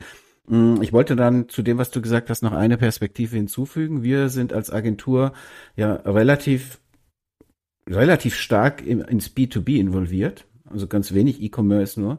Und ich sehe die Entwicklung im B2B eigentlich genauso. Also ich sehe die ähnlich, wie du sie eben für E-Commerce skizziert hast. Natürlich in den Tendenzen und in den Richtungen ein bisschen anders. Aber ich merke eindeutig, dass auch stabile Kunden, die wir über Jahre hatten, denen auch Corona nicht sehr viel ausgemacht hat oder die teilweise sogar Corona-Gewinner waren in dieser Krise, die gab es ja auch. Es ist ja auch nichts Schlimmes dabei, wenn Menschen plötzlich anfangen, andere Dinge zu konsumieren, weil sie eben nicht mehr viel zu viel verreisen oder so. Dann gibt es Unternehmen, die daraus einen Gewinn ziehen. Und ich merke aber jetzt auch in der Wahrnehmung, dass diese Unternehmen auch anfangen zu strugglen. Also diese etablierten B2B Unternehmen, die Jahrzehnte, teilweise Jahrhunderte Expertise haben, die aber einfach entweder durch Lieferkettenprobleme, entweder durch fehlende Rohstoffe oder was meine Wahrnehmung so war, dass sehr viele innovative, gute deutsche Hidden Champions sehr stark im Ostblock auch vertreten waren mit Unternehmen, mit Vertriebsstrukturen etc. und diese Produkte auch gerne dort gekauft wurden.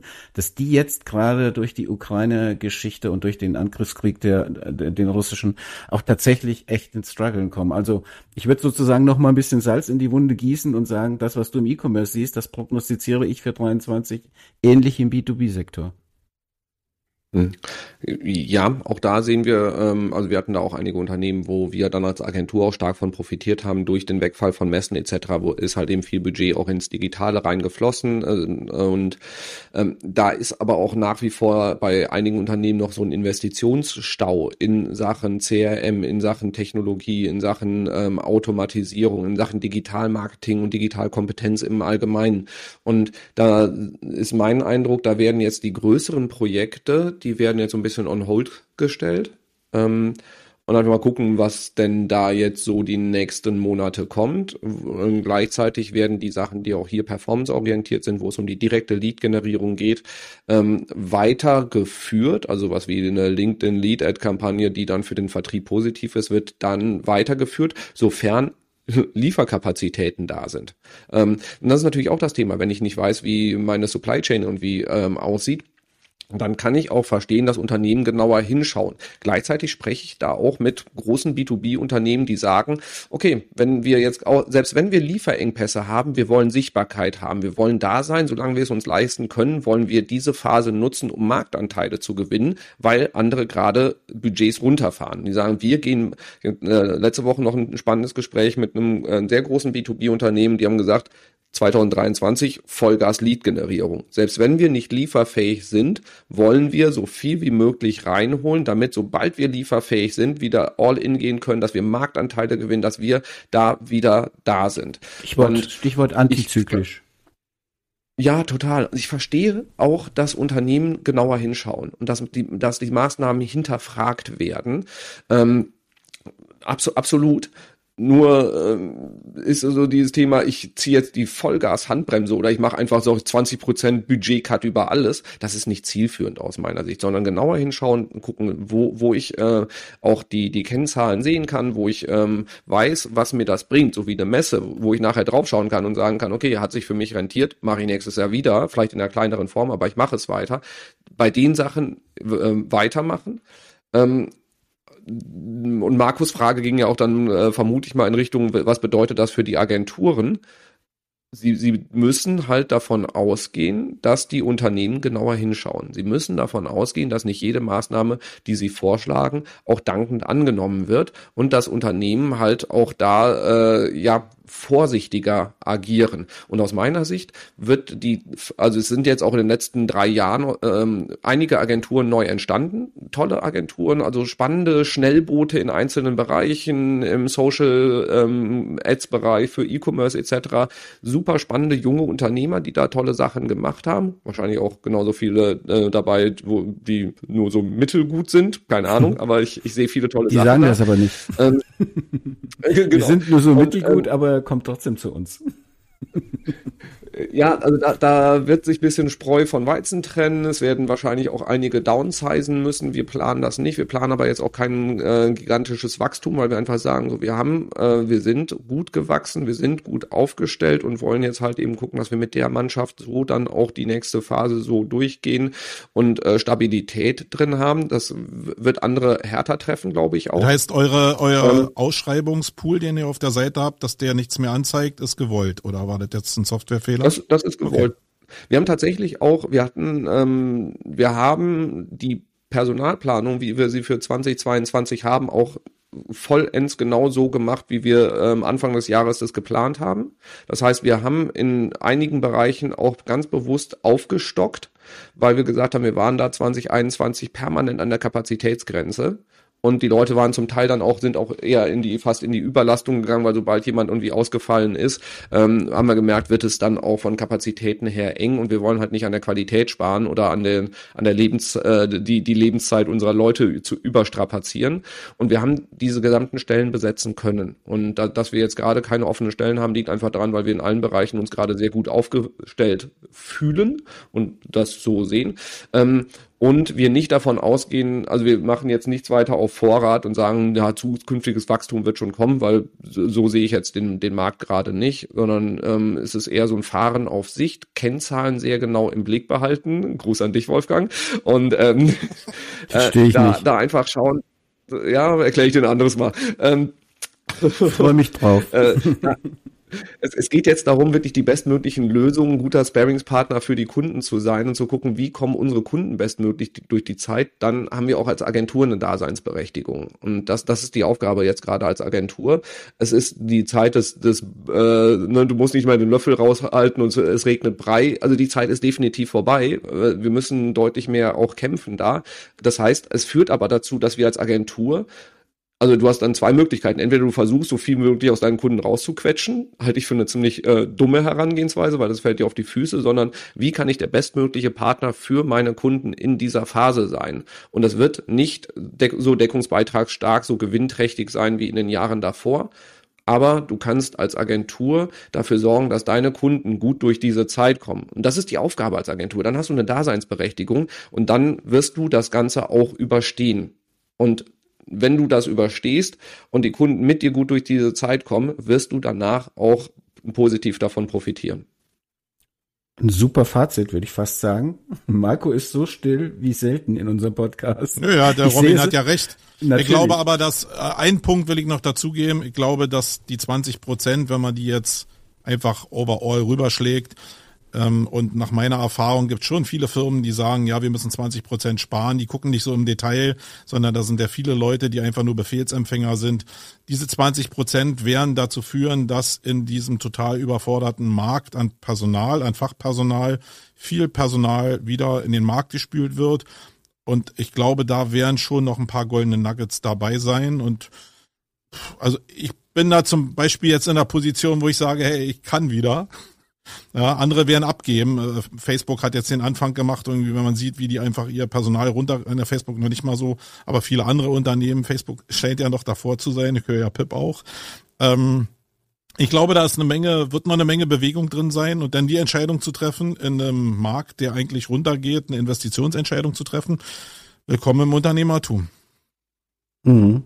Ja, definitiv. Ähm, es, es werden diese pauschalen 10, 20 Prozent Cuts in Budgets kommen. Unsere Aufgabe im Moment ist es, die Unternehmen, unsere Kunden daran zu beraten, wo sie sinnvoller ansetzen. Also das so objektiv wie möglich. Natürlich können wir als Agentur dann nicht, äh, ne, wir, wir haben dann natürlich auch gewisse Aktien drin dann, ähm, aber da halt eben auch die richtigen Informationen zu geben, damit die und unsere Kunden bessere Entscheidungen treffen können und nicht einfach pauschal sagen, sondern halt eben guck mal genauer hin, da wo du auch irgendwie, wo, wo es direkt was bringt. Und ja, es werden Nuggets auf den Markt kommen. Also viele spannende Unternehmen, die jetzt geheiert haben ohne Ende. Wir haben jetzt gerade wieder die Phase, wo sie Layoffs haben und da, da wird viel Spannendes passieren. Also insofern glaube ich auch, dass für den völlig überhitzten Employer-Markt ähm, das auch eine Chance ist, dass da nochmal genauer hingeschaut wird und auch ähm, ja, für uns als, als Agentur werden da wieder spannende Opportunitäten dann auch sein. Also, dass tolle Leute auch auf uns jetzt aktiv zukommen. Das ist jetzt gerade der Fall. Ähm, und, und wir da dann auch und be besser raus hervorgehen können. Dieses Jahr schauen wir es uns jetzt mal entspannt von der Seitenlinie an, aber ich glaube, das wird nächstes Jahr dann eine sehr, sehr gute Chance sein, wenn man äh, bisher auch gut aufgestellt war. Da spricht wieder der Fußballer aus ihm. und damit zieh, ziehen wir jetzt mal so ein bisschen den Bogen zum, zu, zur Einleitung, in der ich übrigens eine wichtige Sache vergessen hatte, die aber auch noch äh, jetzt noch gut passt zu Morfire. Ihr habt nämlich eine eigene Kneipe. Ja, und dann gibt's bei YouTube und überall auch immer den Kneipentalk, sehr empfehlenswert, könnt ihr euch mal anschauen. Also wenn euch bisher die ganze Expertise von Robin nicht überzeugt hat und ihr seid hier eine gute Opportunity am überhitzten Employer-Markt, dann meldet euch bei Robin, dann geht ihr mal in die Kneipe bei Morfire, das finde ich sehr cool übrigens. Ähm, und was uns beide noch verbindet, Robin, das habe ich auch beim Intro vergessen, ist mir jetzt gerade eingefallen, so während des Talks, dass wir so zusammen ins, weißt du noch, wie wir zum ersten Mal ins Gespräch gekommen sind? Erinnerst du dich daran? Das wusste ich. Nein. Du musst mehr den einzelnen Kollegen im Blick haben. Ich sag dir das. Das ist eine langfristige Strategie. Spaß. Pass auf, wir zwei sind es begegnet, ich glaube 2017 oder so. Im Saunaclub. um die Ecke rum äh, beim OMT nachts um drei vom, vom Eingang und dann hast du gesagt, ach, vom Slang her bist du aber irgendwie Hesse, oder?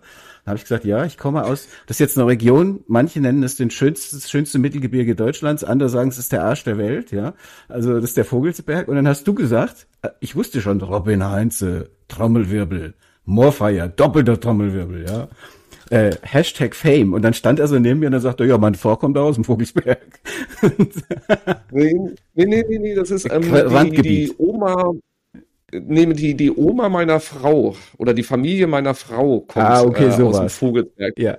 Daher kenne ich den Dialekt, aber du sprichst dafür ja noch wirklich richtig gutes Deutsch, weil die Oma meiner Dankeschön. Frau verstehe ich nicht, weil die spricht halt platt. Aber das war schon witzig. Wir stehen da irgendwo nachts und er sagt so, ja, ja, kenne ich, da kommt meine Frau her oder die Familie. Das war ganz witzig, genau. Ja, ansonsten. Würde ich jetzt mal so einen Strich drunter machen wollen, wenn ihr natürlich habt ihr noch die Chance, äh, irgendwie noch ein Feedback oder wenn euch noch irgendwas auf dem Herzen liegt zu sagen. Ansonsten fand ich sehr, sehr schön, sehr Perspektiven erweitern. Und Robin, dich stoße ich jetzt noch einmal kurz ins kalte Wasser, denn wenn du unseren Podcast bisher zu Ende gehört hast, ich überrasche jetzt auch Marco übrigens, ja. Wir haben am Ende immer ein Takeaway oder ein, ein irgendein. Wenn du die Annahme aufstellst, dass überhaupt einer zu Ende hört, das ist ja natürlich, verwundert mich massivst. Ja, du hast ja im letzten, in der letzten Ausgabe gehört, wie viel Feedback ihr auf die Buchempfehlung bekommen habt. Deswegen weiß ich, dass es Menschen gibt, die zumindest vorspulen bis zum Ende und dann hören, was wir empfehlen. Ähm, deswegen meine Frage, und das muss nicht immer ein Buch sein, Film, irgendwas anderes, was dich inspiriert. Hast du einen Tipp für die ZuhörerInnen draußen?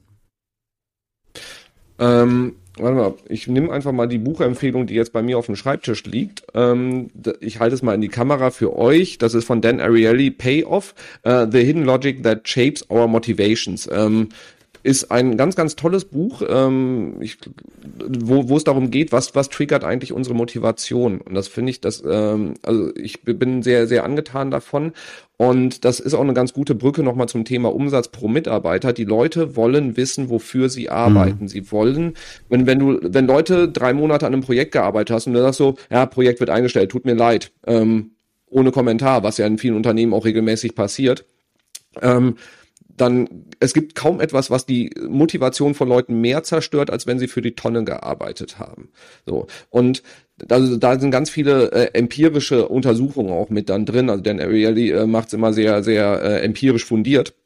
Und da kann man auch die Brücke schlagen zum Thema Umsatz pro Mitarbeiter. Die Leute wollen wissen, wofür sie arbeiten. Sie wollen halt eben sehen, was passiert dann danach. Ähm, sehr empfehlenswert, also wenn man sich damit beschäftigt, was motiviert Menschen, ähm, das kann man sowohl im Unternehmerischen sehen. Ich bin auch Fußballtrainer. Auch da ist das ein wichtiges Thema. So, ne, ähm, wahnsinnig viel Spannendes in diesem Buch drin. Ähm, sehr leicht snackable, ähm, super äh, lesenswert. Sagst du gerade nochmal den Titel ähm, bitte und den Verlag? Pay, Pay Off heißt es. Von Dan Ariely. Okay, super Tipp, danke. So, Marco. Du bist nicht zum Bücherregal gerannt. Ich bin überrascht. Das heißt, du hast dich vorbereitet. Nö, habe ich gar nicht. Aber ich mache heute mal auch kein Buch, sondern einfach ein, äh, eine Chrome Extension, nämlich äh, Follower Insights for LinkedIn. Da habe ich irgendwie vor drei oder vier Wochen gefunden. Und äh, das zeigt dir halt direkt im Feed an, wie die Followerzahlen der einzelnen Mitglieder sind, was du sonst ja nicht siehst. Und das schafft eine ganz gute Orientierung, wenn du bullish bist auf LinkedIn, was ich schon durchaus bin. Und immer natürlich ähm, abkotze, wenn meine 100 wöchentlich wieder äh, kaputt sind oder abgearbeitet sind. Aber The Targeted ganz gut, ist ein schönes Plugin, kann ich nur empfehlen. In der Vorbereitung dachte ich, wer hat jetzt eigentlich mehr Follower? Robin oder du? Bist du schon bei 6.2 oder? Oh, nee, ich, ich bin geschaut. Robin. Robin ist eine Diva, der ist äh, ah, weit weg. Ist Und nochmal zu Mario ja, Jung darf ich gar nicht schielen, ey. Das ist ja auch, der hat ja schon so früh damit angefangen. ah, Ach, ach komm hier, das ist LinkedIn-Follower-Vergleich, das ist doch wirklich Schwanzvergleich. Ja, also, genau. Ja, rim, ja, nee, nee, Gut, hätten wir das Wort auch noch untergebracht im Podcast. Vielen Dank. ja, dann gebe ich jetzt noch mal einen ist, Tipp. Ist das ab. so Olaf Kopp einmal erwähnen und Schwanzvergleich, oder? Das hast du gesagt, Robin. Ich distanziere mich von der von den letzten 30 Sekunden dieses Podcasts ausdrücklich. So, jetzt kommt noch meine Medienempfehlung. Ähm, und das kennzeichne ich diesmal nicht als bezahlten Link, aber schon so knapp dran, weil ich mit Uwe von Grafenstein und Bernhard Karlhammer sehr gerne und gut äh, zusammenarbeite. Das sind die zwei Jungs, die hinter Geschichten, die verkaufen aus München stehen. Eine richtig, richtig coole äh, Storytelling-Marke mit wahnsinnig äh, Experience, weil die haben schon Sachen mit Stallone gemacht und haben für Pro7 äh, Joko und Klaas Shows äh, inszeniert und so weiter. Sie haben richtig Ahnung von Storytelling und die beiden haben ein Buch geschrieben, mit denen arbeite ich auch im Storytelling zusammen. Und das Buch ist diese Woche oder ich glaube letzte Woche erst rausgekommen. Das heißt Mehr Erfolg mit Business Storytelling. Und es ist wirklich eine Leseempfehlung, weil es euch ins Thema holt, weil es erklärt, warum funktioniert Storytelling und weil der dritte Teil ein Workbook ist. Das heißt, du kannst dich hinsetzen, kannst direkt loslegen und deine eigene Storytelling-Strategie ausprobieren. Ähm, und das ganze Buch gibt's auch noch so in dem Style, wie Marco das mag, for free. Da zahlt er irgendwie nur das Porto. Äh, ist, glaube ich, unter storytellingbuch.de. Das sage ich jetzt aus dem Gedächtnis. Falls ihr es nicht findet, meldet euch einfach bei mir nochmal. Aber ich habe schon reingelesen, ein richtig geiles Buch. Ja, das wäre meine Empfehlung für heute und Grüße gehen nach München an die beiden. Dann würde ich sagen, es war eine Freude, partiell. Robin, ich danke dir für die Zeit. Es ist jetzt doch eineinhalb Stunden geworden und äh, ich fand es aber sehr, sehr cool und es ist viel dabei rübergekommen wie gesagt, vielleicht wäre es spannend, nochmal das Ganze auch mal aus einer MitarbeiterInnen-Sicht zu hören, zu beurteilen, insbesondere was diese Kennzahlen von Unternehmen angeht und Effizienz und so weiter. Aber alles andere, glaube ich, war schon sehr toll, auch mal deine Perspektive zu hören. Ich danke dir ganz herzlich, dass du dir die Zeit genommen hast. Danke, Robin. Sehr gerne, ihr zwei. Dann würde ich sagen, sind wir durch. Marco spielt noch unseren Jingle mit Furz. und ich wünsche euch einen schönen Tag. Konnte ich jetzt auch mal sagen Mach nach dem Meeting. Tschüss. Alles Gute. Tschüss.